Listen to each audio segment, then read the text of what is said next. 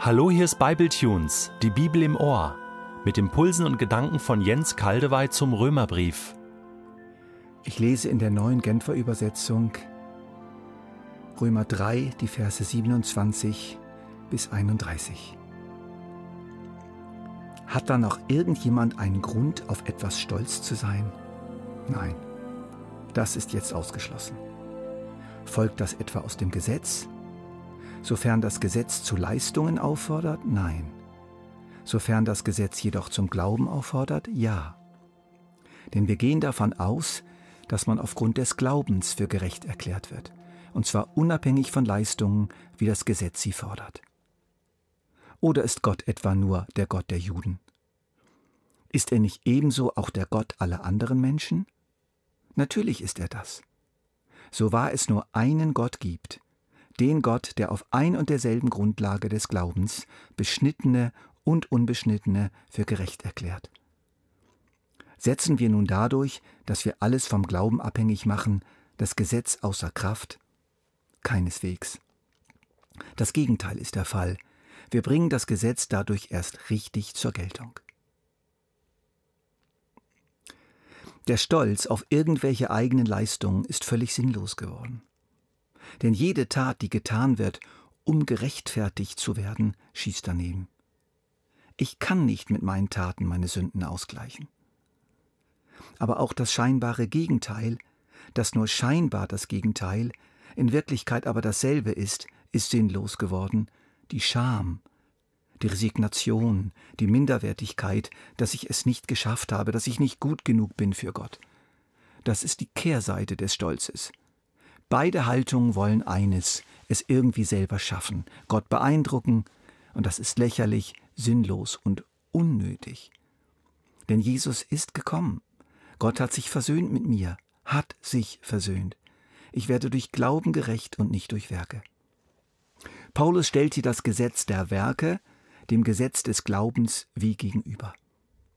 Das Gesetz der Werke führt zu Stolz und Scham, beides miteinander oft, das Gesetz des Glaubens macht den Stolz und die Scham zunichte. Das Gesetz des Glaubens besteht im vertrauensvollen Empfang von Gottes eigener Gerechtigkeit durch die Verbindung mit Jesus Christus. Dann stellt Paulus allerdings eine Frage, die zunächst etwas verwirrt. Oder ist Gott etwa nur der Gott der Juden? Ist er nicht ebenso auch der Gott aller anderen Menschen? Was steckt hinter dieser Frage? Ist Gott etwa nur der Gott der Juden? Paulus knüpft hier an eine Grundüberzeugung der Juden an. Weil wir das von Gott uns geoffenbarte Gesetz Gottes haben und uns mindestens bemühen, es zu halten, sind wir das gerechtfertigte Volk Gottes und werden im Gericht bestehen. Ohne dieses Gesetz sind sowieso Hopfen und Malz verloren, die armen Heiden. Nun erinnert Paulus hier an etwas, was jeder Jude täglich im jüdischen Glaubensbekenntnis im Schema bekennt. Der Herr unser Gott, der Herr ist einer. Es gibt also nur einen Gott. Wenn das so ist, dann ist dieser eine Gott auch der Gott der ganzen Erde und aller Menschen und nicht nur der Gott der Juden. Das ist ja wohl logisch. Sein neuer Tarif, den er festgelegt hat, dass man mit Glauben bezahlt und nicht mit Werken, gilt für alle. Für uns heute tönt das so selbstverständlich. Damals war das eine Sensation.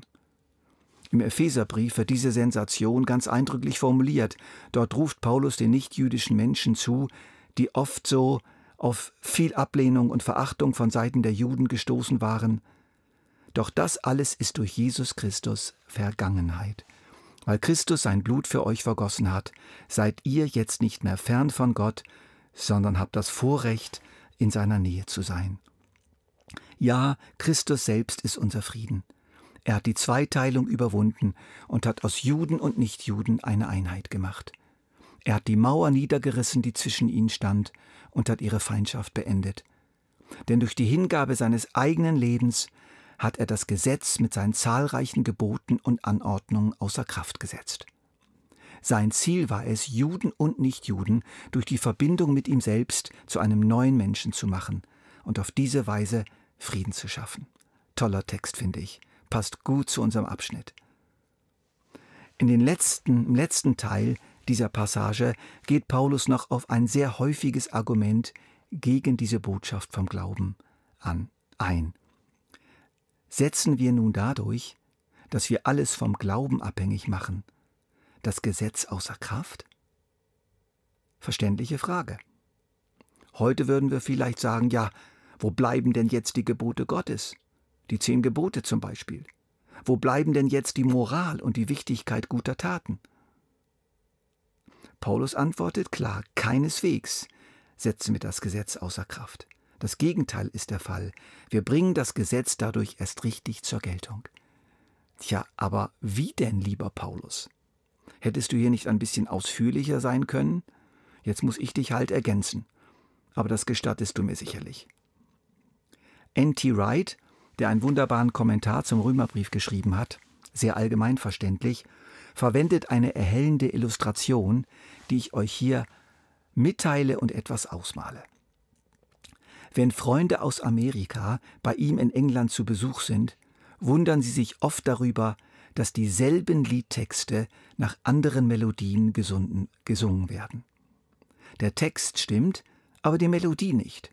Und das geht ihnen gegen den Strich. Sie sind ja so ihre herkömmliche Melodie gewöhnt. Ich kenne das selbst auch ganz gut, diese Erfahrung. Paulus hat durch die Offenbarung von Jesus gleichsam eine neue Melodie erhalten. Eine unglaublich liebevolle, kraftvolle, gnadenvolle Melodie. Die Melodie der Rechtfertigung durch Vertrauen auf Jesus. Aber der Text hat sich nicht geändert. Die Gebote als gute Grundregeln Gottes sind immer noch da, aber sie werden jetzt nach einer anderen Melodie gesungen. Der Gehorsam des Volkes Gottes klingt plötzlich ganz anders. Keine stolzen Paukenschläge mehr, keine Unstimmigkeit, weil Text und Melodie einfach nicht zusammenpassen. Dafür die Zartheit der Liebe und das Crescendo leidenschaftlichen und dankbaren Gehorsams, weil man gerettet und gerechtfertigt ist und es nicht noch werden muss. Nein, das Gesetz und überhaupt das Alte Testament sind noch da, sind immer noch zu berücksichtigen. Gott hat im Evangelium nicht seine Forderungen heruntergeschraubt, weil das Gesetz zu schwer für uns war. Er drückt nicht beide Augen zu und korrumpiert seine eigenen Gebote. Er will, dass wir gehorsam sind. Weil die Gebote gut sind, voller Weisheit, voller Sinn und Kraft aber er will, dass wir sie als Family Rules tun, als Regeln des Vaterhauses, als geliebte und angenommene Kinder, nicht um ins Vaterhaus zu kommen, sondern weil wir drin sind und nun lernen wollen, lernen wollen, mit dem Vater eine Beziehung aufzubauen und das zu tun, was ihm gefällt. Gebote als ganz tolle Erziehungsregeln. Unsere Unvollkommenheit dabei, unsere Langsamkeit, unser Versagen, unsere Anfälle, werden von ihm vergeben werden, wenn wir sie bekennen. Er lässt uns Zeit und er tut seine Gebote mit uns zusammen, an unserer Seite. Aber er macht sie nicht ungültig. Sie hängen nach wie vor an der Wand, aber eben im Haus. Nachdem wir Kinder geworden sind und nicht vor dem Haus, um durch sie ins Haus zu kommen.